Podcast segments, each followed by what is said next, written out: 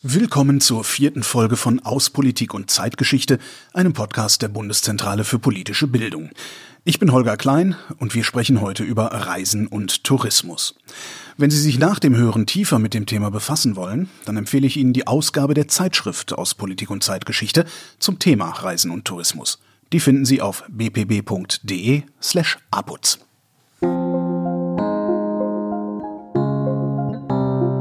Ein Café auf der Piazza in Venedig. Im Bus unterwegs durch Thailand. Beim Wandern in den Alpen den Ausblick genießen. Wir haben wohl alle unsere liebsten Reisemomente. Wir reisen aus verschiedensten Motiven. Neugier und Abenteuerlust ziehen uns an andere Orte. Gleichzeitig sorgt der Stress im Alltag dafür, dass wir aufbrechen wollen. All das ging in den letzten zwei Jahren nicht oder nur sehr eingeschränkt und so hoffen viele, dass 2022 wieder Urlaub wie vor Corona möglich ist. Ob wir allerdings zum ungebremsten Massentourismus zurückkehren wollen oder sollten, das steht auf einem anderen Blatt. Abgesehen von der Situation in der Corona-Pandemie war das Reisen in der Geschichte nie so einfach wie heute.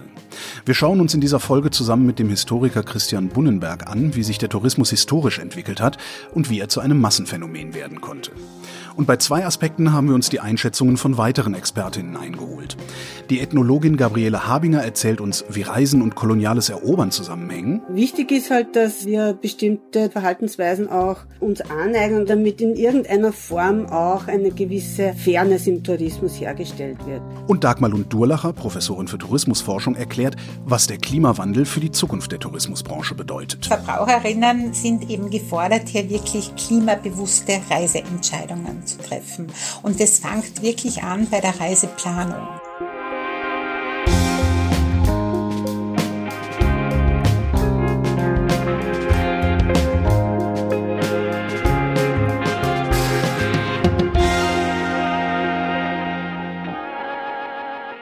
Bevor wir zur Reiseplanung kommen, blicken wir aber erstmal weit zurück in die Geschichte des Tourismus. Darüber habe ich mit Christian Bunnenberg gesprochen. Er ist Professor für Didaktik der Geschichte und Public History an der Ruhr-Universität Bochum. Hallo, Herr Bunnenberg. Hallo, Herr Klein. Wann hat das mit dem Reisen eigentlich angefangen? Also man kann unterscheiden in das zweckgebundene Reisen und in das zweckfreie Reisen. Und ähm, das zweckgebundene Reisen ist eine Grundkonstante menschlichen Lebens, dass Menschen auf Handelsrouten unterwegs waren, dass Handwerker gereist sind, dass Händler gereist sind, dass Soldaten unterwegs waren. Und das zieht sich von der Antike übers Mittelalter bis in die frühe Neuzeit. Und dann zu Beginn der Moderne kommt dann etwas hinzu, was das zweckfreie Reisen wäre, also das Reisen um des Reisenwillens. Und das taucht ja so im späten 18. Jahrhundert auf, 1770er, 1780er Jahre, dass Zeitgenossinnen und Zeitgenossen plötzlich feststellen, dass es Menschen gibt, die zweckfrei unterwegs sind. Und das hat dann eine ganz neue Qualität als das Reisen, was Jahrhunderte und eigentlich Jahrtausende lang vorher von Menschen durchgeführt wurde. Warum machen wir das? Warum reisen wir zweckfrei? Also, weil direkt vor der Haustür gibt's ja eigentlich auch schon genug zu erleben.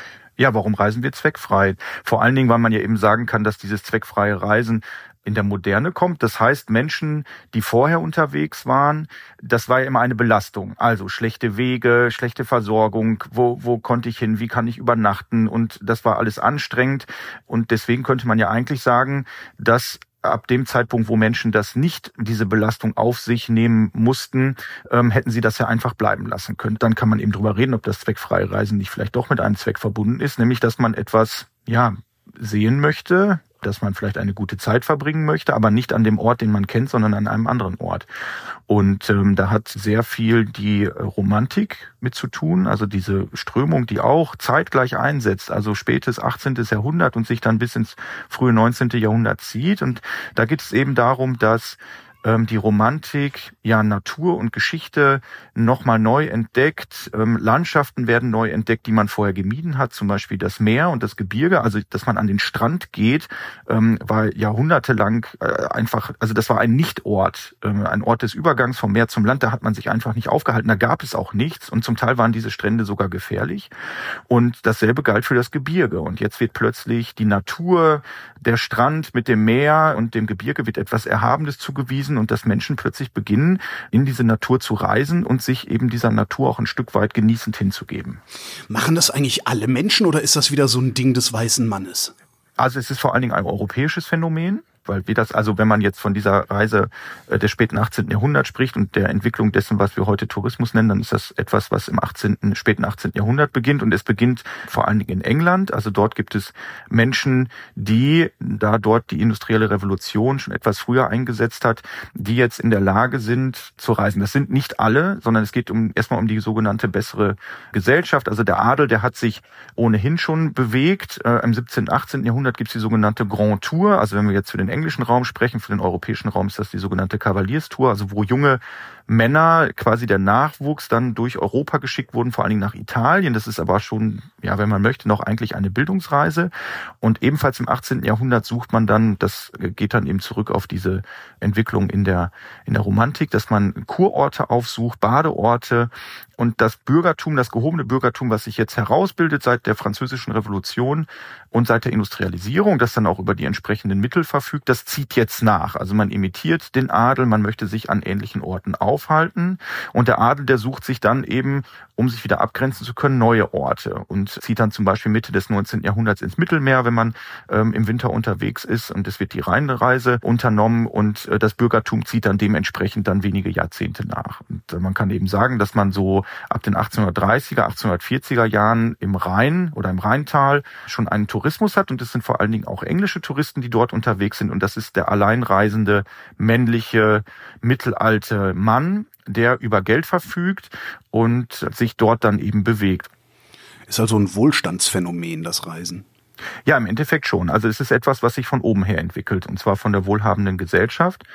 Ähm, es gibt einen sehr interessanten Text von Theodor Fontane, der ja nicht nur literarisch tätig war, sondern eben auch als Journalist und der hat 1873 ein Essay geschrieben, das nennt er modernes Reisen und er teilt äh, interessanterweise auf in die sogenannte Sommerfrische, also dass Menschen an einen anderen Ort fahren, zum Beispiel an einen Küstenort und sich dort dann für drei oder vier Wochen irgendwo einmieten und dann vor Ort Ruhe suchen. Und dann gibt es eben noch die andere Reise und die bezeichnet er als touristische Reise.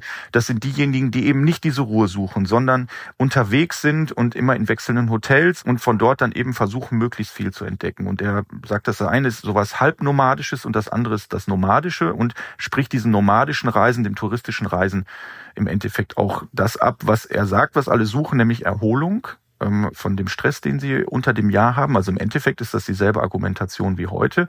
Und das Spannende an dem Text ist, dass er sowohl Tourismus beschreibt, als auch gleichzeitig Tourismuskritik übt. Und ähm, Tourismuskritik ist eben fast so alt wie die Beschreibung des Tourismus. Das heißt, es ist immer nicht mehr ein Reisen, sondern ein, ja, also das Wort Tourist kommt eben auch aus dieser Bezeichnung das leitet sich von der Grand Tour ab, bezeichnet aber im späten 18. Jahrhundert in England vor allen Dingen Menschen, die sinnlos umherziehen. Und ähm, diese Sinnlosigkeit haben diejenigen, die umhergezogen sind, wahrscheinlich anders gesehen. Das ist eine Außenwahrnehmung und ähm, Tourismuskritik ist ja auch immer eine Außenwahrnehmung. Also man selber reist und genießt und alle anderen, die Touristen, die stehen im Weg. Und das zieht sich ja eigentlich auch durch bis in unsere Gegenwart.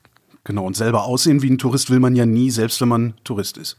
Ja, genau. Also man grenzt sich grundsätzlich ab von dem Touristen, wenn man darüber reflektiert und ist eigentlich derjenige, der jetzt reisen möchte und da auch ein besonderes Ziel mit verbunden hat, sei es jetzt Erholung oder dass man sagt, also ich schaue mir in dieser Stadt eben nicht nur die Fußgängerzone an, sondern eben auch noch, was weiß ich, die historischen Bauwerke und so weiter, möchte etwas lernen und damit grenze ich mich jetzt wieder ab gegenüber den Touristen. Also das, äh, die werden dann auch im 19. Jahrhundert schon als billiger Reisepöbel bezeichnet oder als Sightseeing-Volk. Das klingt nach Billigflieger im 20. Jahrhundert. Ja, genau. Also es ist im Endeffekt dann immer eine neue Entwicklung, die einsetzt. Also man reist ja erst mit der, mit der Eisenbahn, dann mit dem Dampfschiff und dann ist es dann später irgendwann das Flugzeug, das das Dampfschiff ablöst, wenn man zum Beispiel eine Transatlantikreise unternimmt. Also es geht auch um Geschwindigkeit und eben darum, dass man mit modernen Transportmitteln ihrer Zeit dann jeweils versucht, Raum und Zeit ja, zu verkleinern und zu verkürzen. Und dann gibt es immer eine Entwicklung, dass das dann zu einem Massenphänomen wird. Also die touristische Flugreise so ab Mitte des 20. Jahrhunderts ist ja auch etwas eher für die gehobene Klasse, also diejenigen, die sich das leisten können. Und dann geht es eben runter quasi bis jetzt man zu den Billigfliegern kam.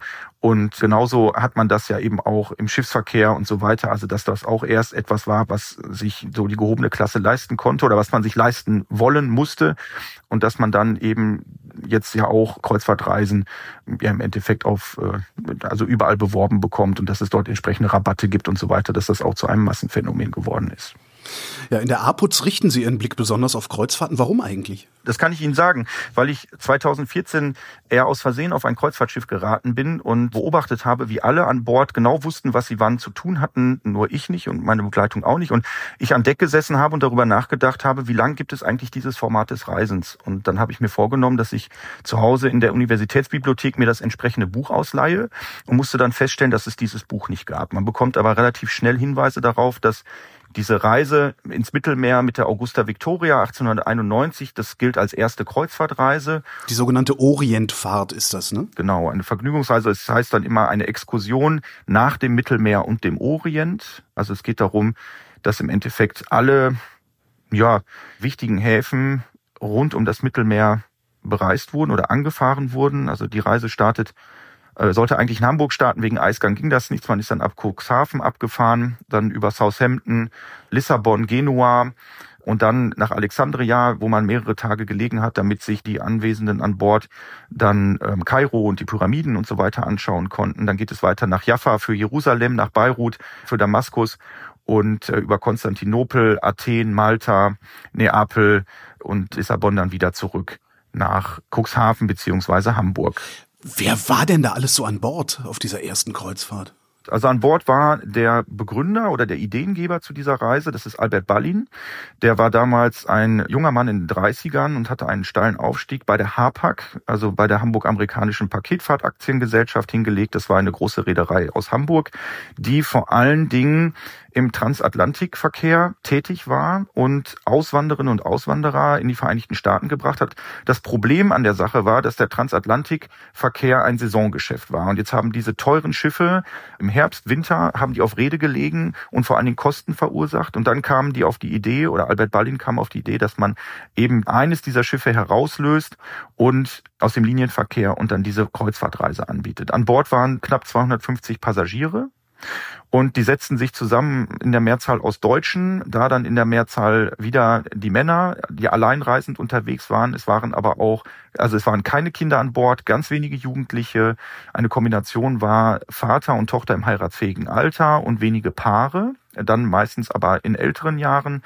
Und ungefähr ein Viertel der Reisegesellschaft war internationales Publikum. Also es waren vor allen Dingen Briten an Bord, Skandinavier, Amerikaner, Menschen aus den Benelux-Staaten, Franzosen, die dann eben diese Reise auch mitgemacht haben. Und diese 250 Personen, die nach und nach zugestiegen sind, die haben dann diese Reise durchgeführt und man hatte dabei, und das ist das Interessante, wenn man sich Fontane nochmal in den Hinterkopf ruft, der ja sagt, also es gibt zum einen die Sommerfrische und zum anderen diesen Eskapismus. Und das Kreuzfahrtschiff verbindet das. Und das schreiben auch die Mitreisenden, dass sie sagen, wir waren immer mit einem Stück Deutschland unterwegs, wir hatten unser Hotel dabei also, dass man diese Ruhe hat, weil man weiß, man hat seinen Rückzugsort und gleichzeitig konnte man, wie die dann schreiben, so einfach und so bequem die gesamte Welt am Mittelmeer entdecken. Und das ist im Endeffekt auch das Konzept, was dann in den Folgejahren Früchte trägt. Das Interessante ist, dass Albert Ballin diese Reise, wenn man so möchte, von vornherein zum Erfolg verdammt hat. Also es war ein Fotograf an Bord, der äh, großformatige Bilder von dieser Reise angefertigt hat. Man hatte einen Zeichner an Bord, der in Deutschland sehr bekannt war. Es waren vier Journalisten an Bord, die in fünf großen großen deutschen Zeitungen quasi in Echtzeit über diese Reise berichtet haben, sodass diese ganze Geschichte von vornherein auch schon als Erfolg verbucht werden sollte. Diese Reise ist die erste Reise, die dieses Genre begründet oder diese Tourismusgattung, wenn man so möchte, und dieses Reisegenre, dass man dann ab da jedes Jahr ein entsprechendes Angebot hatte. Bis Ende des 19. Jahrhunderts ist die touristische Reise zu einem Massenprodukt geworden. Thomas Cook erfand 1841 die Pauschalreise. Damals noch ein Eisenbahnausflug mit Verpflegung zum Festpreis. Auch Kreuzfahrten wie die auf der Augusta Victoria entwickelten sich schon bald zum Mainstream-Produkt. Doch die Infrastruktur, die den Ferntourismus erst möglich gemacht hat, die entstand im 18. Jahrhundert aus einem anderen Grund. Es ging zunächst um die koloniale Expansion und den Warenverkehr. Von den neuen Reisemöglichkeiten und Verkehrsnetzen haben damals nur Europäerinnen und Europäer profitiert. Die machten sich auf den Weg in aus ihrer Sicht exotische Gebiete und gingen dann zum Beispiel auf sogenannte Orientfahrt. Gabriele Habinger ist Ethnologin und Lektorin am Institut für Kultur- und Sozialanthropologie der Universität Wien.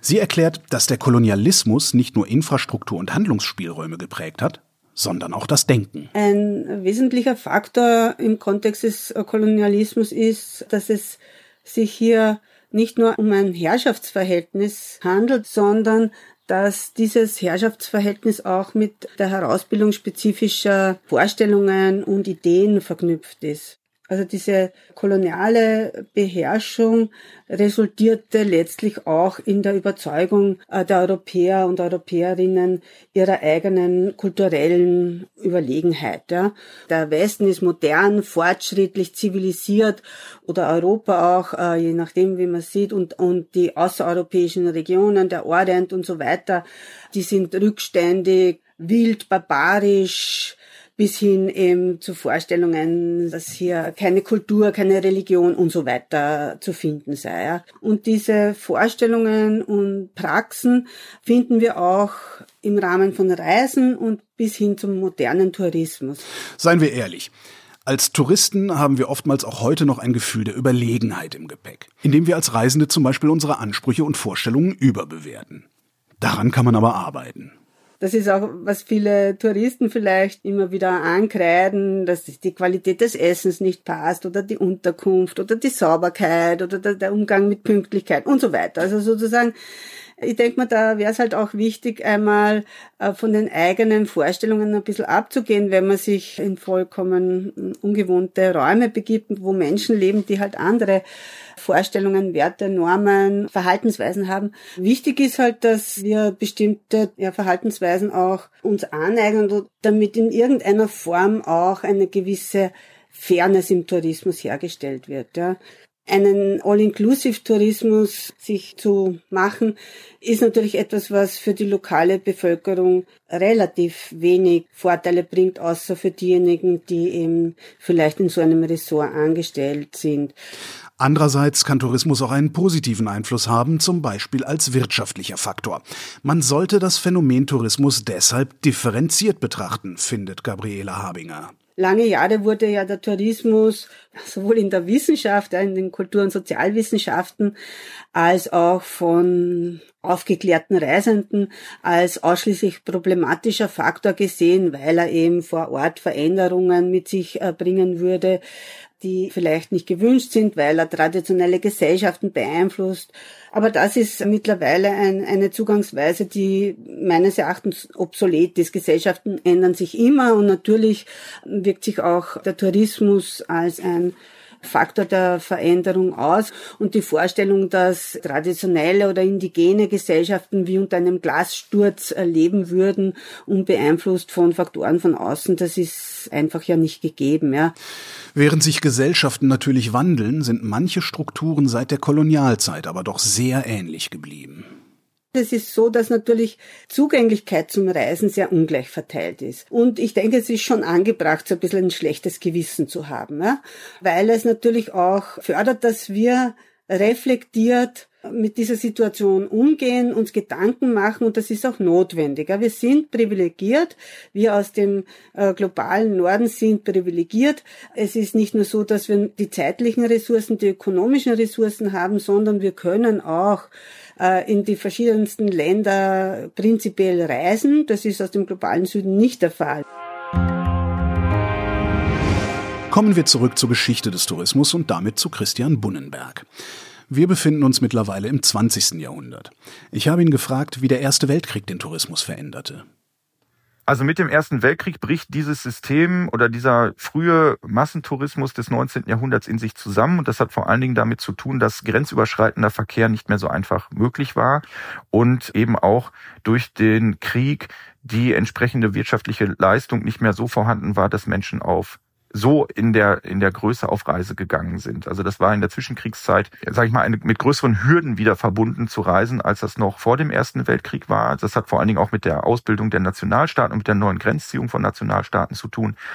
Und dann kommt man ja dann eben sehr schnell in die Zeit des Nationalsozialismus, wo dann eben Reisen zwar wieder populär gemacht wurden, aber die Frage, wer reisen konnte, also es gibt ja die sogenannten KDF-Reisen, die ja gerne angebracht werden. Das Interessante ist aber, dass über die Propaganda, die man mit diesen Reisen gemacht hat, im Endeffekt Sehnsuchtsorte geschaffen hat. Also dass das Reisen dann zu einem neuen Sehnsuchtsort wurde. Und das Gleiche findet dann nach dem Zweiten Weltkrieg auch in der DDR statt. Also auch da gab es ja Kreuzfahrtschiffe, die eben auch von ausgewählten und kleinen Gruppen dann genutzt werden konnten.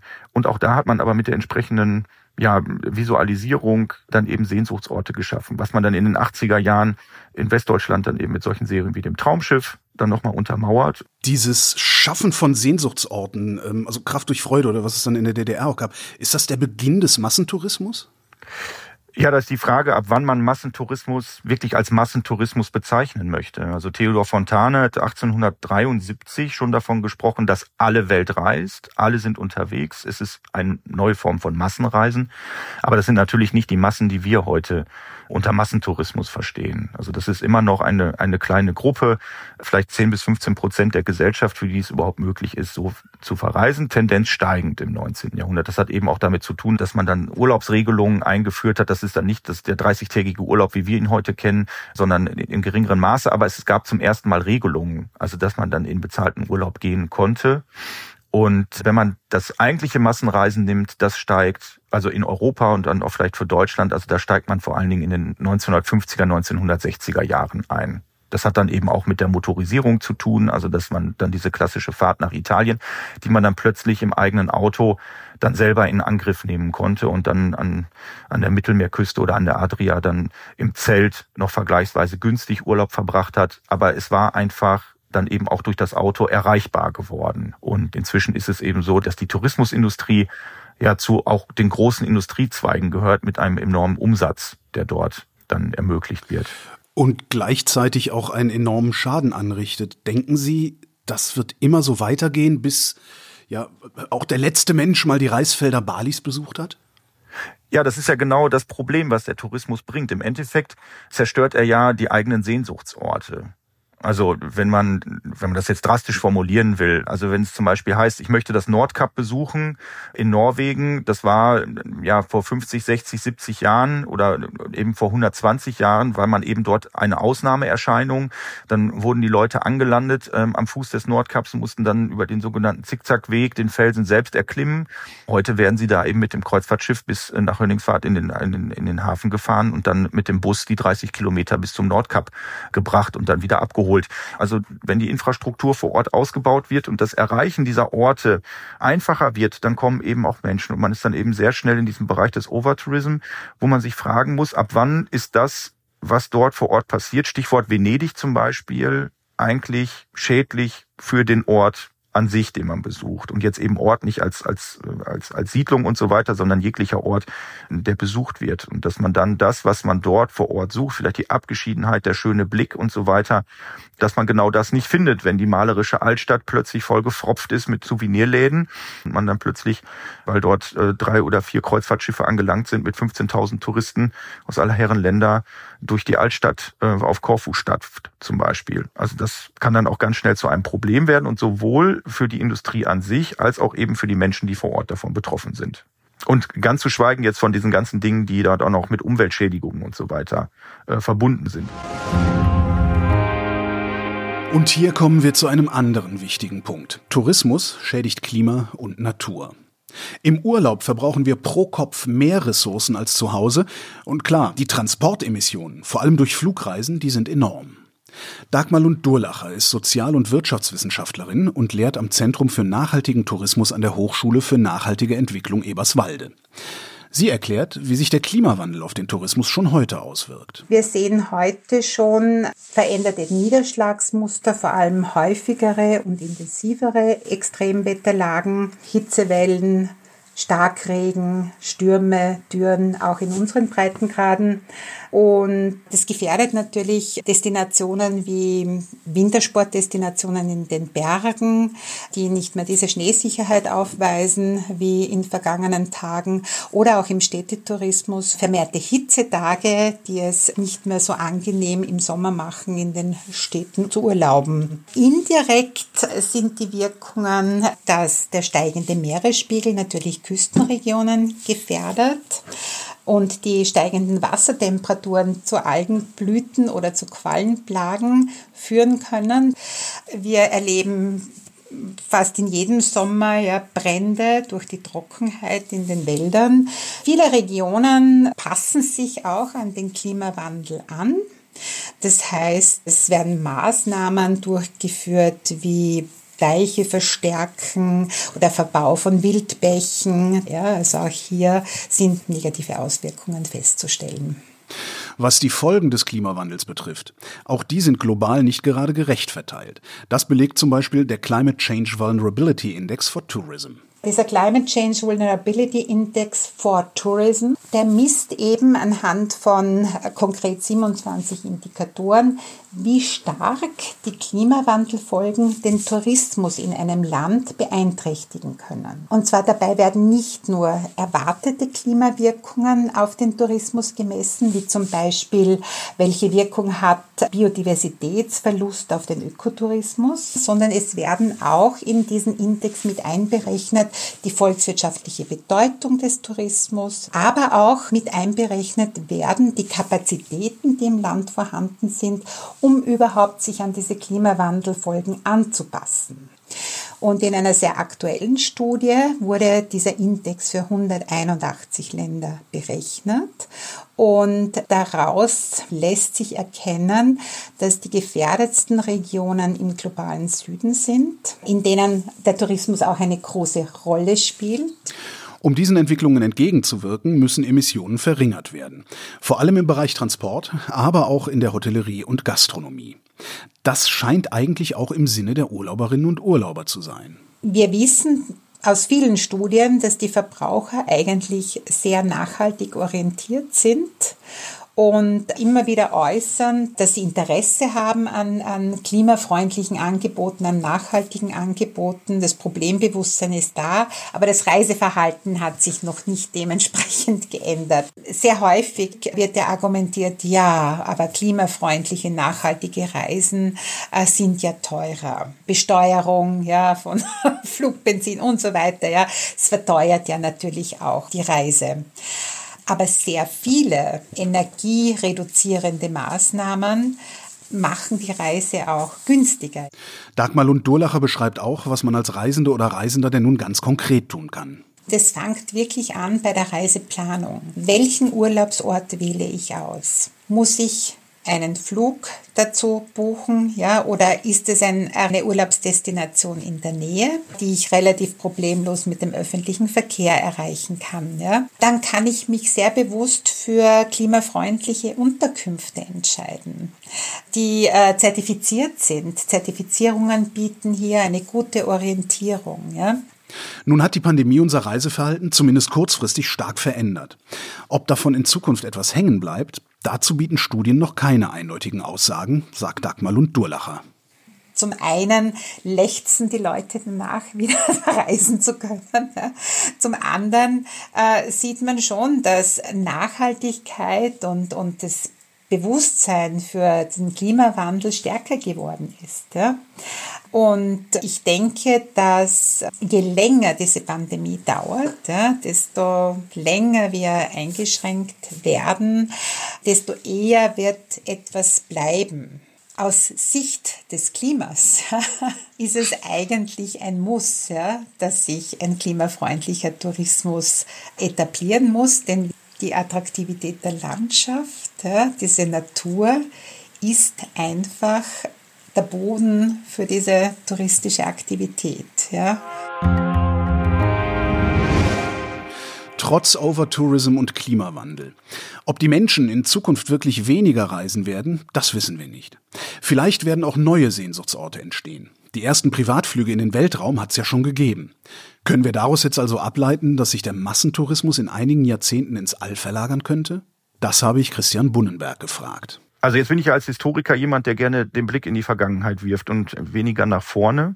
Also deswegen bin ich da so ein bisschen zögerlich, was Prognosen angeht. Aber es ist natürlich genauso, wie Sie gesagt haben. Und wenn wir das jetzt eben aus der Vergangenheit versuchen zu über, übertragen, dann zeigt sich, dass die Erreichbarkeit sehr viel damit zu tun hat, dass dann eben Hürden fallen. Also die Erreichbarkeit ist eine der wesentlichen Hürden. Dann diese Erreichbarkeit finanzieren zu können, das sinkt ja meistens eben dann auch mit dem Angebot. Also je mehr Angebot bereitgestellt wird, dann kann man das eben auch wirtschaftlicher gestalten. Und ob jetzt der Weltraum das nächste große Reiseziel ist, das weiß ich nicht. Auch wenn es ja eben jetzt Unternehmen gibt, die jetzt jenseits von, sag ich mal, staatlichen Raumfahrtprogrammen in diesem Bereich schon tätig sind. Aber auch da haben wir ja wieder das Problem, inwiefern lässt sich das zum Beispiel vereinbaren mit Maßnahmen des Klimaschutzes. Also das könnte jetzt eben eine Stellschraube sein oder, oder ein Phänomen sein, auf das der Tourismus auch reagieren muss. Also, dass man jetzt weiterhin alles und jeden Ort erreichen kann und muss und auch mit Massen. Das ist eben die Frage, ob das Zukunft hat. Was man aber sieht, ist, dass zum Beispiel China einer der größten Märkte für die Tourismusindustrie ist und immer mehr Menschen eben auch in Ländern wie China oder vielleicht auch Indien jetzt das auch nachfragen. Also je mehr der Wohlstand wächst, desto mehr Menschen fragen ja auch dann eben Dinge nach, die mit Wohlstand verbunden werden. Und eines dieser Dinge ist eben das touristische Reisen. Was denken Sie, auch wenn Sie nicht in die Zukunft gucken wollen, wie werden künftige Historiker auf uns gucken, also auf uns heutige Touristen? Also was auf jeden Fall spannend wird für zukünftige Historikerinnen und Historiker, also glaube ich jetzt aus meiner Perspektive, könnte natürlich jetzt dieser abrupte Bruch sein. Also dass durch die äh, Corona-Pandemie der Tourismus ja ganz stark eingebrochen ist für ein bis zwei Jahre. Und das kann natürlich sehr spannend sein für die Kolleginnen und Kollegen zu schauen. Also gibt es dann Kontinuitätslinien? Also was vorher gelaufen ist, wird das nachher dann unverändert fortgesetzt oder verändern sich auch bestimmte touristische Angebote? Also was sind massentouristische Angebote? Wie verändern sie sich? Was ist zum Beispiel mit dem Skitourismus? Lässt sich das in den nächsten, weiß ich nicht, 50 bis 100 Jahren angesichts globaler Erwärmungsphänomene Phänomene lässt sich das noch weiter so durchführen? Oder wird zum Beispiel der komplette Alpenraum, muss der jetzt anders touristisch erschlossen werden? Aber die gesamte Infrastruktur, was Hotels und so weiter angeht, bleibt ja weiterhin vorhanden. Also ich glaube, dass da in den nächsten Jahren und Jahrzehnten Entscheidungen und Entwicklungen anstehen werden, ja, die wir auch ein Stück weit noch gar nicht abschätzen können. Christian Bunnenberg, vielen Dank. Sehr gerne. Der Tourismus wächst und wächst, denn das Reisen wird weltweit für immer mehr Menschen zugänglich. Dennoch steht der Tourismus heute vor neuen Hürden. Der Klimawandel, eine globale Pandemie. Es dürfte spannend bleiben, wie die Menschen in 50 Jahren reisen werden. Obwohl Tourismus mit viel Verantwortung verbunden ist und wir uns damit wohl noch zu wenig auseinandersetzen, das Reisen ist auch ein Weg, sich zu bilden und etwas über die Welt und sich selbst zu lernen. Und letztlich ja auch für viele ein Weg, das Leben zu genießen. Drei Punkte können wir vor allem mitnehmen. Erstens, Reisen um zu reisen. Das gibt's eigentlich erst seit dem späten 18. Jahrhundert. Angefangen mit der Grand Tour reicher Engländer hat vor allem die Industrialisierung dafür gesorgt, dass mehr Menschen reisen konnten und wollten. Zweitens, lästige Touristen waren auch in der Geschichte immer die anderen. Tourismus wurde schon früh als Massenphänomen beschrieben. Durch Anbieter wie Thomas Cook wurden Reisen zum bezahlbaren Produkt und die Branche konnte bis zuletzt extrem schnell wachsen. Drittens, reisen zu können ist noch immer ein Privileg und das sollte man sich bewusst machen. Verantwortlich zu reisen, das heißt sowohl eigene Denkmuster zu überprüfen, als auch sich für nachhaltige Angebote zu entscheiden. Das war die vierte Folge des Podcasts aus Politik und Zeitgeschichte. Den Link zur APUZ finden Sie in den Show Notes. Darin gibt es zum Thema Reisen und Tourismus viele weitere Beiträge, unter anderem von Christian Bunnenberg, Gabriele Habinger und Dagmar und Durlacher, die wir eben im Podcast gehört haben. Weitere Autorinnen und Autoren waren Martina Zschocke, Hasso Spode, Andreas Kagermeier, Frank Bajor und Wolfgang Strastas. Und natürlich freuen wir uns, wenn Sie Feedback zu dieser Folge haben. Fragen, Lob, aber auch Kritik können Sie uns schicken an aputz.bpb.de. In vier Wochen erscheint die nächste Folge, in der wir auf zwei Jahre Pandemie zurückblicken. Ich bin Holger Klein und danke für die Aufmerksamkeit.